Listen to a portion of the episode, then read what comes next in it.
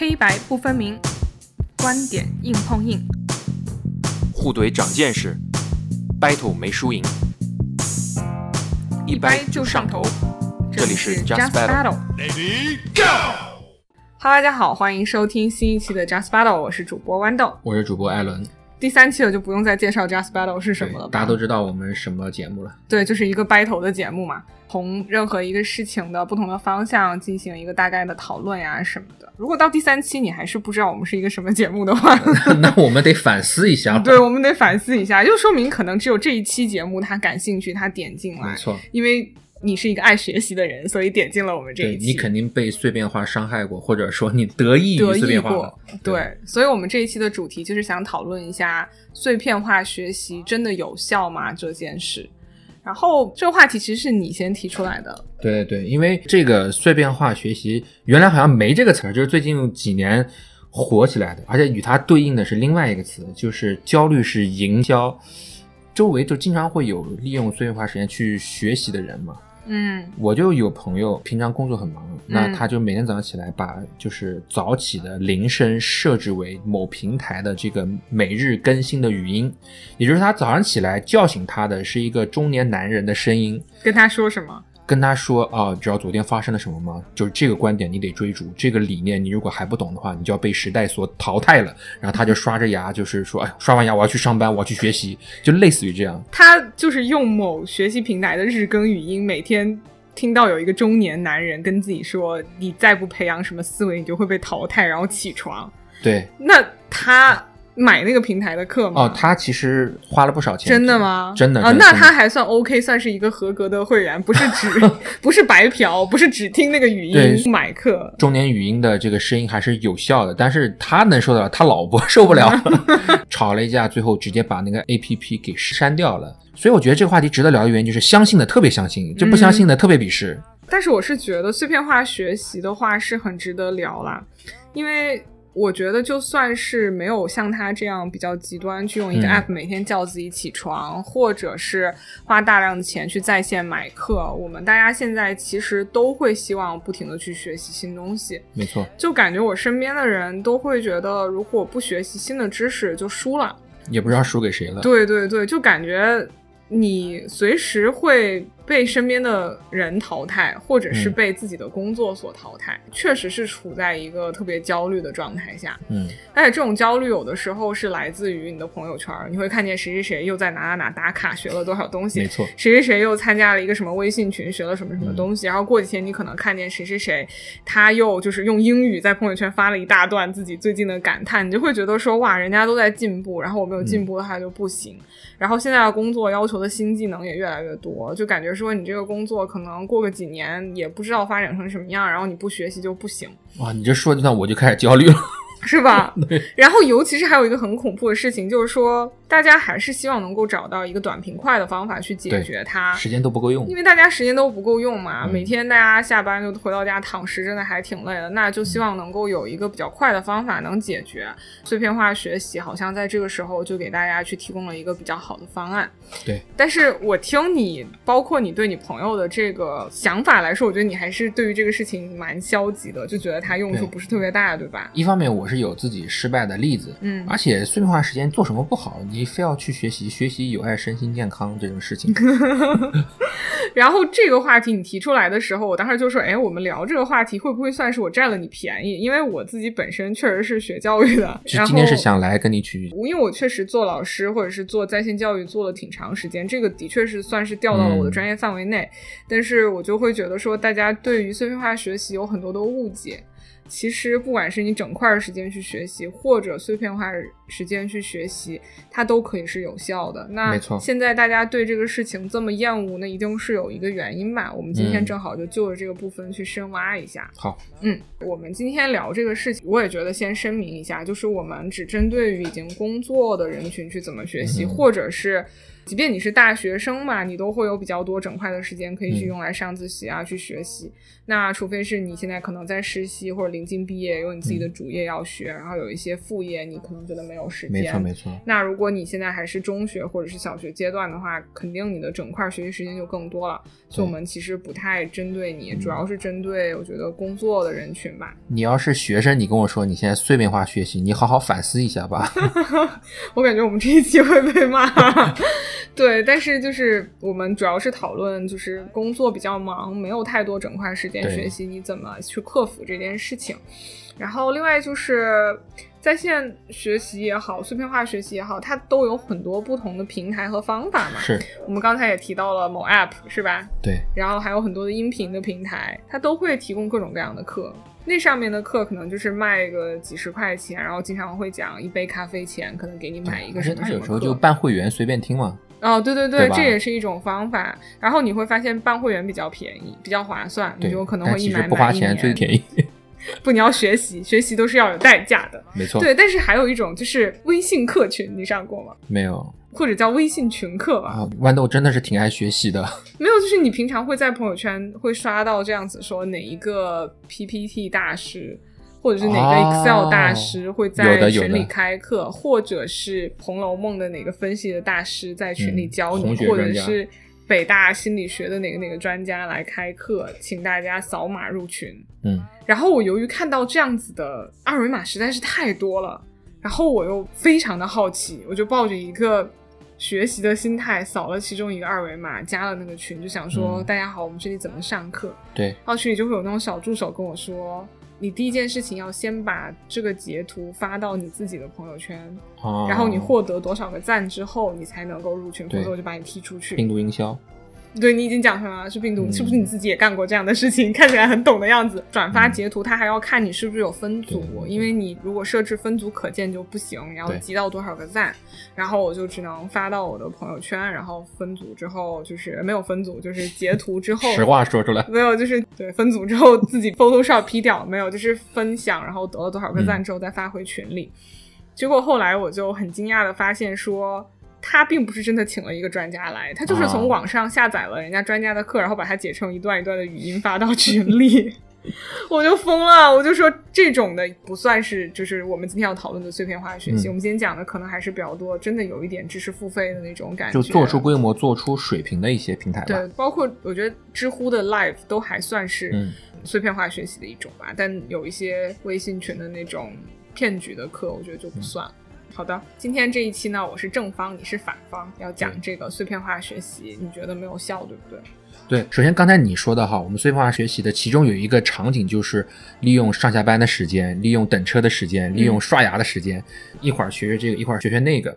在我看来，什么的时候就该做什么样的事嘛。我们经常看到上下班通勤的时候，嗯在地铁里面，呃，拿个手机在那学东西。坐地铁的时候，难道不是发呆的时候吗？难道不是想想，哎呀，待会儿去吃什么？然后你上班的时候呢，你还如果之前没有做好休息啊，做好心理建设啊，上班你就会很辛苦。下班的回来，你被整个世界给弄了一番之后，整个世界给弄了一番，我觉得你又在开车，而且我有证据。下班之后你又很疲惫，这个时候你又要去学习，你回家干嘛呢？回家就就像你刚才说的，去躺尸。就是你在你休息的时候你不休息，在你有时间去学习的时候，你又没有精神了。其实你就是亚健康嘛，让我说。但是我觉得现在这个碎片化学习的概念这么火，大家这么关注它，有一个客观需求摆在这儿，嗯就是说大家的确是很忙。对，嗯，如果说有孩子的话，可能会更忙，感觉打了两份工，孩子也不给你钱。也也对，对，然后大家情况就是可能每一天上班从早上九点上到晚上六点，那如果是一些九九六的公司，你到家基本上就只能洗洗睡了。嗯然，后周末的话，你可能也只有一天的时间，但你要去处理处理一些杂事，对吧？你要去买菜、洗衣服、打扫卫生。你在生活中面对一个背负了这么多的成年人，你要找出整块的学习时间，我觉得基本上是一个很奢侈的事情。哪怕说我只是找出一个三到四个小时的时间坐在那儿，什么事情都不做就去学习。这个事情的确是很难做到。嗯那大家现在能够利用的，无非就是一些碎片时间吧，就是早上起来可能刷牙的时候、做饭的时候，我可以去听一个什么东西，或者是健身的时候，我可以去听一个什么东西，再或者是我在地铁上的时候。所以我觉得这是一个客观的情况。嗯，但是我刚才听你的感觉，就是说你会觉得通勤啊或者什么的时间应该休息。我承认了，你刚才说的，我感觉我挺不是人的，就是大家其实都很忙，嗯回家了之后还要照顾孩子，家里面的人，你得挤时间去学习，嗯，这个是个客观事实我。们二人上班没有那么忙，是一个非常规律的人，所以你可能体会不到那种切肤之痛吧。有可能，但话讲回来，我上班也没有那么忙，还是比较规律的，所以我也比较难体会到那种切肤之痛。但是下班之后只想躺尸这件事情，啊我想人类都是共同的。对我也一样。但是我觉得它之所以出现，这个客观情况是存在的，嗯就是说大家觉得没有那么多的时间去学习。在这个过程中，我发现媒体会弄混两个概念，包括你刚才也提到了这个概念，对，就是碎片化学习是碎片化学习，碎片化时间学习是碎片化时间学习。对对，碎片化学习其实是将一整块的知识拆开，嗯，然后按照学习目标，按照一个学习的逻辑的方式，给你一点一点的排开，分成嗯不同的模块，嗯分成更小的一个一个的模块，嗯它分开一点一点给你，你一点一点学，叫 micro learning。是这个东西，它不管是你学任何的知识，基本上都是需要的。就嗯没有很多的知识能够将一整块的东西全部都塞给你，它就是要打散给你的。对，这是一种概念。但是另外一种概念，这种碎片化时间学习，就是你每天见缝插针，找一点时间做这个，嗯找一点时间做那个，这个事儿，那真的是对应那种所谓的焦虑式营销。嗯他希望你觉得每天我空闲的那点时间，我就是不能闲着，只要我一旦闲了，我就有罪，就是每天多吃一粒米都要说声对不起，哪怕浪费一分钟都要跪地不起那种感觉。哇，所以这这就是我刚才说的嘛，一定要让人感觉到碎片化的时间，你不能去浪费的这种焦虑，就是被一些焦虑营销的人给渲染出来的。这嗯可能不一定是真的有这种感觉。其实我刚刚也吐槽了很多，其实你细下来来看的话，这种焦虑营销跟我们之前遇到那种饥饿营销还是有细致的区别的。嗯，饥饿营销只是说，哦，你不买我这东西，可能你就买不到了，就给你一种很对，就像那个地安门那个炒栗子，对有种匮乏感，你就不得不去买。嗯。而这种焦虑式营销呢，在你的匮乏感之上呢，再给你一种耻辱感，就是你不买这东西，你有便宜你不占，你笨，你不但还笨，你会被 会被时代所淘汰。就是你不看这个东西，时代就会把你淘汰。你知不知道现在的孩子都开始学编程了？所以其实你关掉朋友圈的话，可能这种焦虑会少掉一半。就你啊会看到那些人给你分享说，我都已经学会了这个，你还不会，你是不是要被淘汰？其实你就会好很多。对，但是你是自己买过课，然后没有怎么学好，对吧？哦，这个我可以跟大家分享一下我的心路历程。曾经在某平台上购买一个啊，说起来太搞笑了，购买一个如何减肥的一个文字课程、音频课程。大家品一下，仔细品。他为了减肥去买了一个文字和音频的课程，对我这谁没有糊涂过，对吧？那就相当于你为了学游泳买了一个绘 买了本书 对对对。那看现在结果就肯定是没有效嘛。这个课程我问一下它详细的信息，它大概的价格，然后它的课程具体的形式，还有它具体的每一节课的时间啊什么的，你跟我说一下。分成了六节课，每节课大概是十分钟的语音。嗯它第一节课讲健康的这个身材的标准是什么？比如说你的体脂率，正常男性年龄来看的话是多少？然后你自己大概每一块肌肉要怎么去练习？你要去减肥的话，做哪些有氧运动？嗯，快速的跑步多少分钟？你的卡路里消耗是多少？但是还挺科学的，就是一个减肥的课程，的确它不应该上来就告诉你做什么动作，它是应该给你一个健康的标准，这样的话你不会一味的追求体重的下降，因为嗯肌肉含量也是很重要的一个方面嘛。它是有理论依据在的。嗯但是我想吐槽，有一部分是跟自己相关的。回想一下，我当时去购买它的那种嗯感受，跟大家去分享，看大家是不是也有一样的想法哈。想要减肥，我说我就不能随便乱减，又能吃又能减，当然这就是废话了，不可能的。所以我就看到了这个你想得美。平台上面有这样的文章，他说标题叫做“你看了这个帮助你很好的去减肥”，嗯给我说心动了。我说这个东西我得买下来看一看。嗯所以在我付款的那一刻，我觉得我就学会了。就我打开的那一刻，我就觉得我开始已经往下掉重量了。嗯，他后面的第一次课是减肥知识，后面的基本上就是教你怎么饮食，然后怎么做动作，对吧？这个平台好的是它会有文字的版本配合语音，然后会有图。嗯，但是呢，它里面我觉得缺少一个，就是它不监督我，想象他那个动作，感觉自己就做了一样，嗯，最后结果就不是很明显嘛。它大概多少钱？你能说吗？不贵的，就大概一杯咖啡钱。对，哇，这就是你没有减下来的原因，我告诉你，不够狠是吗？不是不是不是，我这是开玩笑的啊。你我们从一开始，你其实就讲到你的问题嘛。当你想要减肥的时候，你去买了一个课程；你想要游泳的时候，你去买了一本书。嗯，这个显然是不行的。减肥最重要的话，还是你要去做那些动作嘛，你要去遵循他那个饮食。那你后来遵循了吗？后来我反而是花了更多的钱去健身房，去真的真刀真枪的做这件事情，有有了点效果，去减了下来。所以这不是课程的问题啊。整体听下来的话，我觉得这个课程设计还是有它一定的道理，但是在这个过程中，它没有有效的监督。这一块儿的话，基本上就这种实操型的课程中，如果没有有效的监督的话，基本上就不会成功的。但是他确实赚到我的钱了，虽然不多吧，一杯咖啡，但他挣到你的钱了，他挺厉害的对我很怕这种课，就像你刚才说的，你好像买了就减了，打开那个 app 的时候，嗯好像就瘦了几公斤，因为大家都会有一种我钱花到了，我就应该会获得这个知识和你购买这个动作是划等号。其实这些平台定价也很有意思，它永远都是定大概一杯奶茶或者一杯咖啡的钱，嗯，就会让你觉得好像我花出去这个钱，我也不会损失什么。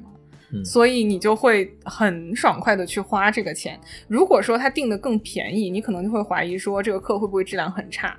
如果说这个课定的再贵一些呢，其实这个课本身可能也不值那个钱，他又会面临投诉。对对对，然后他就定的这个价格，我觉得也是很微妙。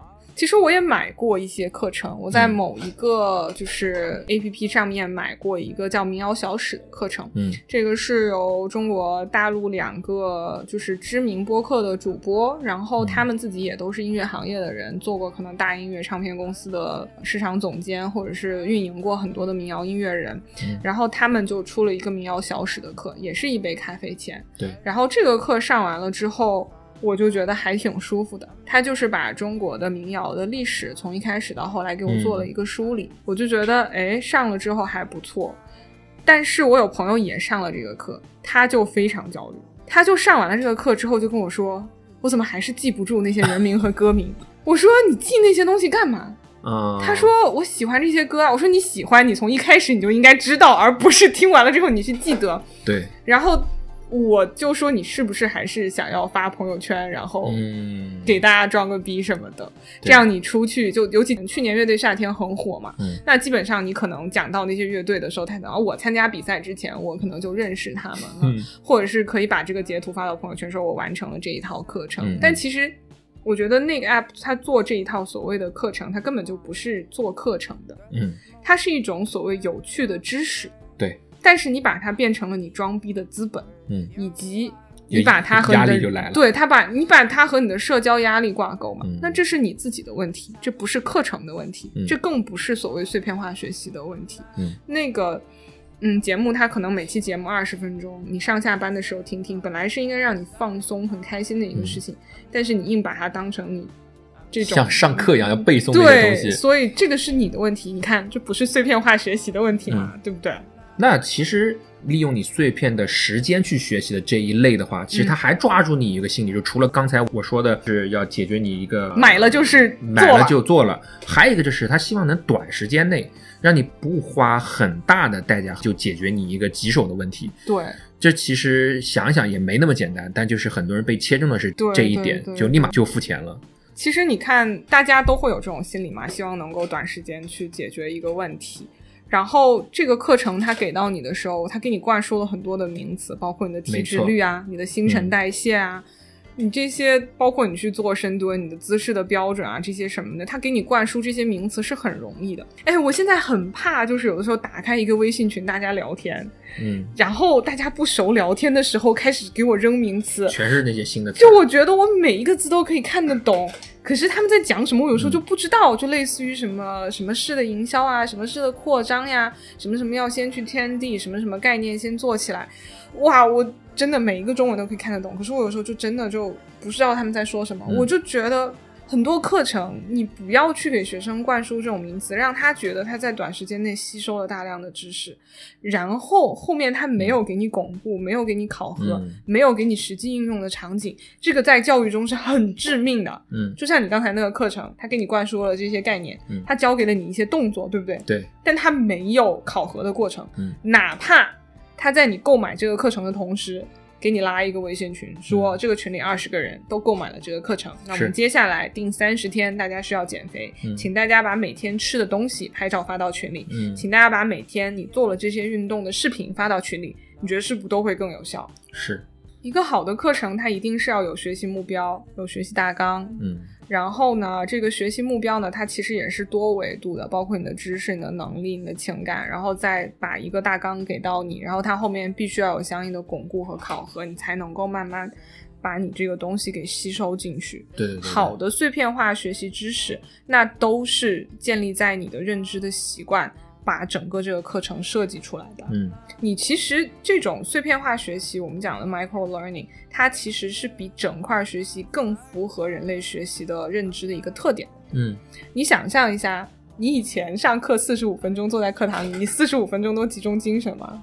不可能吧？不是的，对，你十分钟就要干点这个，干点那个。我记得那个时候，我有一段时间书上英语书上所有那种 O 啊、E 啊那种带坑的地方都被我填满了，因为我真的就是无法集中精神嘛。嘛，对，画，现在所有的你去看看好的那些课程，包括我觉得现在还不错在线的几个学习的网站，LinkedIn 啊、嗯。Coursera 啊、嗯。领英，然后 Coursera 这些他们的课程里，你会看到他会给你提供一个证书的课程，说你学完了这个，你可以获得某一个软件的证书，嗯。或者是 Coursera 做的很好，它和很多大学有合作，嗯。它会给你真正提供一个学位。那这个学位你可以通过在线学习获得，它里边的课程你往里看，它全部都是切割成小块儿给你看的。而且所有的课程，就比如说一个学位，它分成六个课程，嗯。六个课程它给你分成八个模块，嗯。八个模块往下，你再去看它每一个细分的视频，基本上都是五分钟左右，两分钟到五分钟，然后给你配一个练习，极少极少有给你十分钟以上的，嗯。因为人类认知还有集中精神超过十分钟已经很不容易了。嗯。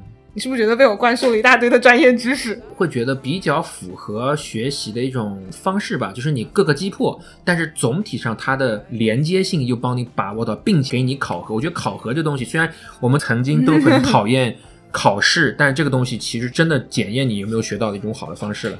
就比如说，所有我刚才提到这些学习类的网站，它当然也都会有相应的手机 app。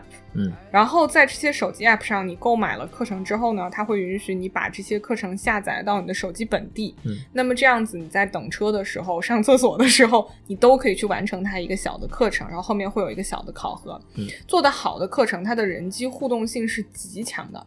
嗯。就比如说，他上来教你一个概念，说，嗯，还是拿你减肥的课程来举例好了，他会教你说体脂率是什么，他可能会打出一段英文跟你说它是什么什么东西，然后接下来在下一道题目，他可能就会是说，请你画出刚才那一段定义中的三个关键词，啊，你再往下，就是它的互动性啊什么都是极强的，他不会塞那一大块的课程给你，这个才叫做碎片化学习。嗯然后他给你定出了明确的目标和考核之后，有的时候你会像搜集荣誉勋章一样，对，不停的往前，像探索地图未知的区域一样去往前。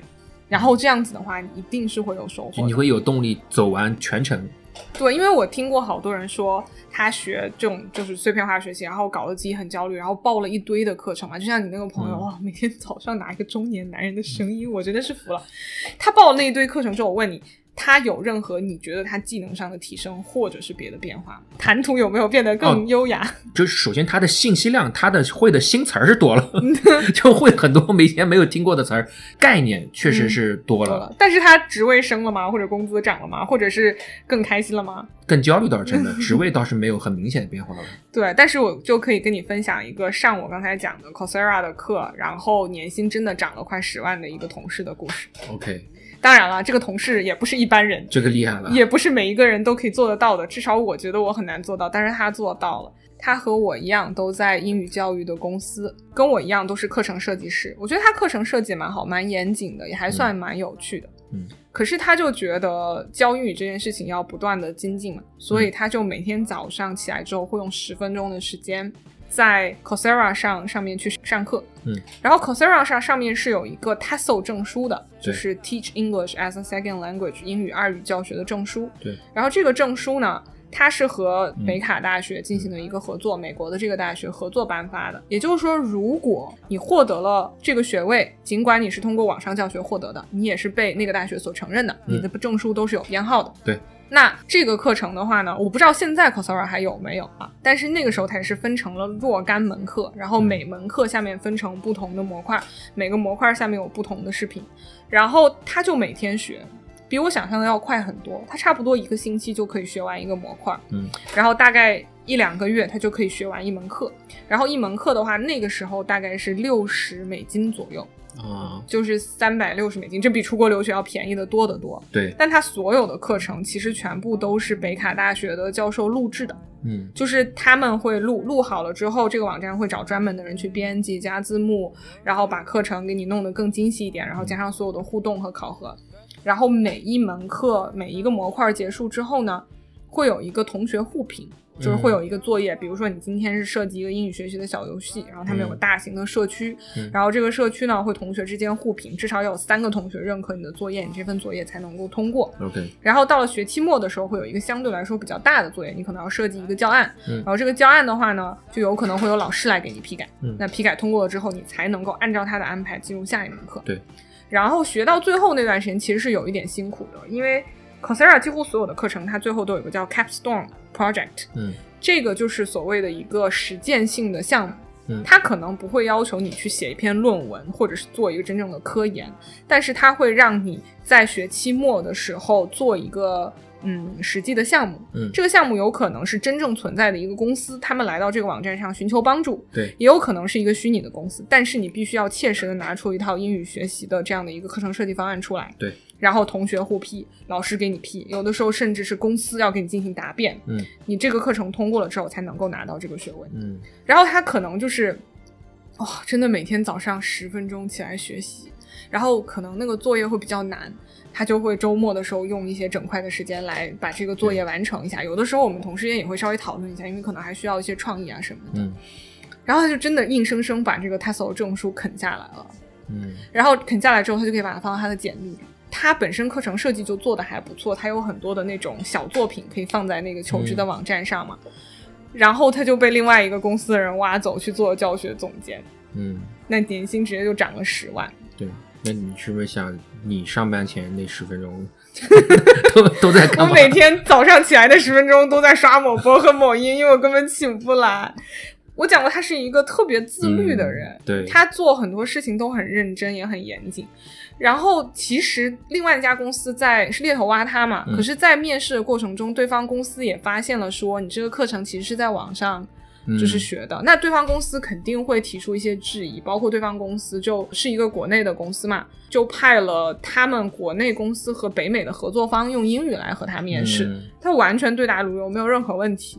嗯嗯，他自己英语基础就很好。对，然后呢，在这个过程中，可能对方也会问他一些就是美国文化生活问题，说你在北卡读书，你最喜欢的中餐馆是哪一家？然后他就在这个时候就暴露了说他其实在网上学的，但是他拿出来的教学的课程足够过硬，完全打动了对方。嗯就对方完全没有觉得说你这个课程是在网上学的，就怎么怎么样。对他也说你就对，他这个教学的编排和内容和考核都是质量很在线的，他真的能够学到东西吗？对，而且他也坚持下来了嘛，所以我讲这个故事，需要想告诉大家，碎片化学习本身它是不背锅的，这个锅在课程设计和你自己的实践上。对，本来还想给一个我的负面例子，现在想想，他每天十分钟就能够坚持下来，可以啃下来一个学位。嗯，那我之前学韩语，这是很简单的。哦，之前本科学阿拉伯语嘛，先讲阿拉伯语都啃下来。看韩剧对不对？对啊，还有韩国综艺我也看啊。就想去学韩语对不对？去网上搜一下，跟韩语相关的全是十分钟学会韩国语音，三分钟学会韩国的数字，你就觉得哎呀，看看就懂了嘛。我第一次确实花了十分钟好好看了一下，嗯但是我没有像刚才你说的一样，有接下来的第二个模块、第三个模块，也没有追踪我考核我到底学没学会，所以我可能两个星期之后，我还是只记得牛奶怎么说，就其他什么都忘了。就是这个很起码要记得欧巴怎么说吧？哎，不对，男生好像不是叫欧巴，对是叫康念是吧？啊，你都 看你你懂的都比我多，你多去楼下韩餐馆吃饭嘛，学的都比这个 app 要好。所以啊，我承认了，这个锅不是在碎片化学习本身，而是说你能不能够很好去设计这个适合学生的这个课程。其实有的人会跟我说，呃，你学这个东西能不能碎片化学习，有时候会跟课程的类型有关。有的人会觉得说我修汽车，我就不能够碎片化学习，嗯那你还是搞反了，就是。碎片化学习指的是把知识打散，一点一点给你，而不是说你站在那里看手机，这个不叫碎片化学习。修车你也不是一口气就学会的，你还是得从一个螺丝开始，对吧？你那个同事其实他有的时候是利用了周末整块的时间去学这个碎片化的知识有的东西还是要整块完成的。你还在挣扎吗？觉得说不过？我说啊这是我的专业领域。我觉得你说的对的地方就是他是如何去设计这个课程嘛。对，就是说，很大时候你没有学好这个锅，不是在碎片化学习这个形式本身，但是还是跟你自己个人有关。你付费前，你一定要想清楚这个东西到底是你想学的、你需要的，还是你跟风而已。对，我自己也做过很多跟风的事情，我买过网上一个摄影师的课程哦，然后上了第一节之后就没有再上了。因为我发现他教的好多调色用 Lightroom，我用手机 app 就可以实现，我不需要学那些东西，然后好后悔啊！我只是因为之前很喜欢这个摄影师的作品，然后花了那些钱去买，我这就属于典型的跟风行为嘛。嗯然后还有就是，我觉得你那个朋友他是不是处在一个，我猜测他处在一个竞争压力蛮大的公司，对，处在一个竞争压力蛮大的行业，类似于 IT 啊、金融啊之类的，没有歧视这两个行业的意思。你们真的挣很多钱，我很羡慕你们。他身边的人会不停的给他这种压力，可能他自己并不想学，可是他觉得如果我不学就不行了。那这个付费前的理智判断会很大程度上影响你最终学习的结果。嗯我们回到刚才我那个同事的例子来讲，他为什么能够把这半年学习下来？嗯说实话，他的工资水平我觉得不算低，但是他的生活压力还是蛮大的。然后因为那段时间他家里有很多的事情，给了他很多负担。嗯然后我们这些人就是可能北漂呀、上海漂啊，就是我们的生活压力其实还是蛮大的。他就有一个非常强的动力，说我要完成这个课程，然后改变我当前的职业，在我的职业上提升一个飞升。嗯所以他很明确的知道我要什么，我为什么要做这件事情。如果我做不成这件事情，我会怎么样？他目的性很强。嗯、所以我觉得，如果目的性不强，像我那个朋友，他是因为周围人的一种给他的焦虑去学的话，对啊，最差的结果就是既没学到东西，还满身疲惫的被焦虑追着走。对啊，我跟你讲，你如果要追一个韩国妹子，要追她做老婆，你那韩语学的杠杠。我觉得你减肥你也不是特别的有压力，反正都已婚人士这么久，无所谓了。没错，没错，没错。回到说刚才你是从一个正面的例子，其实我听了很羡慕。那就在我这方面，因为现在很多人都是面对这样的情况，嗯那在我看来的话，其实你的那种形式更像是拼图跟积木的一个对比。是那个黄志忠的那个理论吗？对，这两种东西都是碎片，嗯它其实都是在一个大的系统里面的嗯两个小碎片，但是不同的是，拼图这件东西呢，它是有个预设的有一大的图景在，嗯所以、嗯、我们经常会被别人去消费，让我们有焦虑感，是因为他们总让我们觉得我们缺一样东西。嗯可能我去上了一个课，学了一个金融知识，他觉得啊，你你是不是要懂一点市场营销？嗯你才能够让你的拼图更完整。就是我们被那样灌输了一个大系统的时候，你就不得不去花钱去买到剩下来的几块拼图。嗯。可能你嗯钱足够多，确实有人花了不少钱去买。哇，你刚刚把手伸到我面前，我以为你要说我知道你钱足够多，没有，对不起。对，最后他拼出来的那个拼图，其实不是他的那个图景，是可能是卖他课的人预先设置好的嗯他们的商业版图，你帮他们去完成了。就你把钱都花了，没错，自己没有经过处理的知识、自我消化的知识，这种拼图是没有意义的。对我为什么会觉得黄执中他讲的这个积木的概念比较好呢？积木就相当于你是因为对这一块积木觉得有兴趣，觉得它很有趣，嗯就像你之前听的这个民谣故事一样，对对对，你是因为它有趣，你把它装到了你自己的口袋里面，之后你要把这个知识点用来做什么，其实你当时是没有想过，只是因为有趣把它先收集起来。嗯就像我们玩乐高也是一样的，你之后你想用你之前手上有的积木做什么，你得取决于你想拼成什么样。嗯等到有一天你开始做一期节目，嗯需要用到你的之前的民谣知识了，哎，那一块积木变得有用了，是因为嗯适合你现在想做的事情。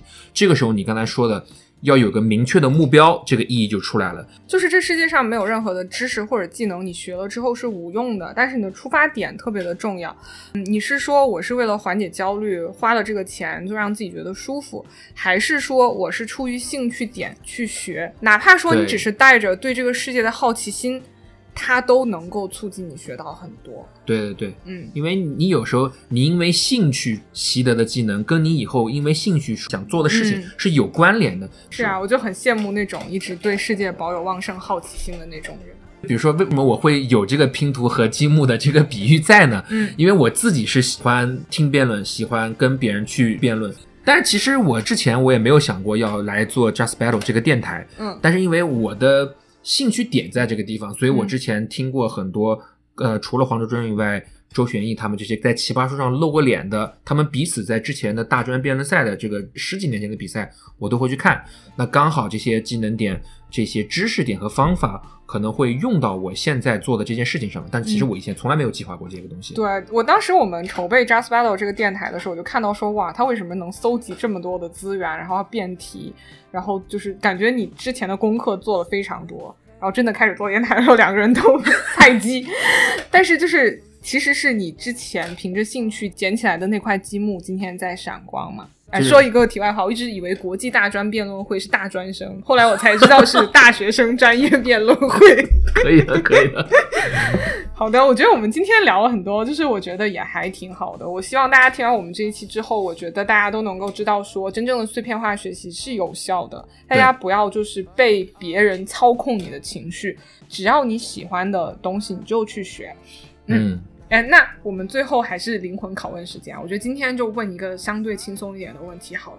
如果说有一个机会去学一个新的东西，不考虑时间或者是预算，你有没有什么你想就是现在你最想获得的知识，或者是技能，或者是学位？单口喜剧，我现在真的吗现在这个做这个单口喜剧，就是我现在唯一的想法，就可是你一次开放麦都还没有上过，对啊，就是想啊，你想成为一个单口喜剧演员吗？至少想去说一次，说一次不算，这是你的目标是要成为一个优秀的单口喜剧演员。不敢那么想，因为我我说实话，我很怂的，就是我得先知道自己能够做到什么程度，才敢做这个梦。OK，对，但是你要问我，我真的是现在想学单口啊对，对那你有为他做出什么努力吗？我买书了。